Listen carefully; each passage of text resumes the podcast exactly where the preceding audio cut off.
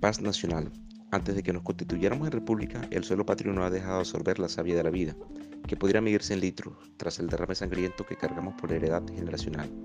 Ya es hora de cerrar el grifo y evitemos continuar en guerras que por justas que parezcan la argumentación no es más que la expresión salvaje de los humanos. Colombia es nuestra casa, lo primero que conocimos al nacer. Somos una familia de apellido Colombia. Ante el mundo tenemos un nombre, somos una rica mezcla de costumbres y tradiciones, diversos lenguajes y creencias, lo que constituye nuestro mayor patrimonio. Entendamos que somos diversos y construyamos a través de la diferencia. Saludemos cada gesto de paz como la mayor victoria ante la guerra. Prefiero más firmantes ante que la respuesta intolerante de lo que les gusta la guerra.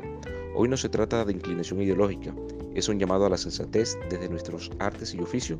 Dediquémosles un reglón a la vida, un pincelazo a la paz, una estrofa al amor, que se constituya en el coro universal.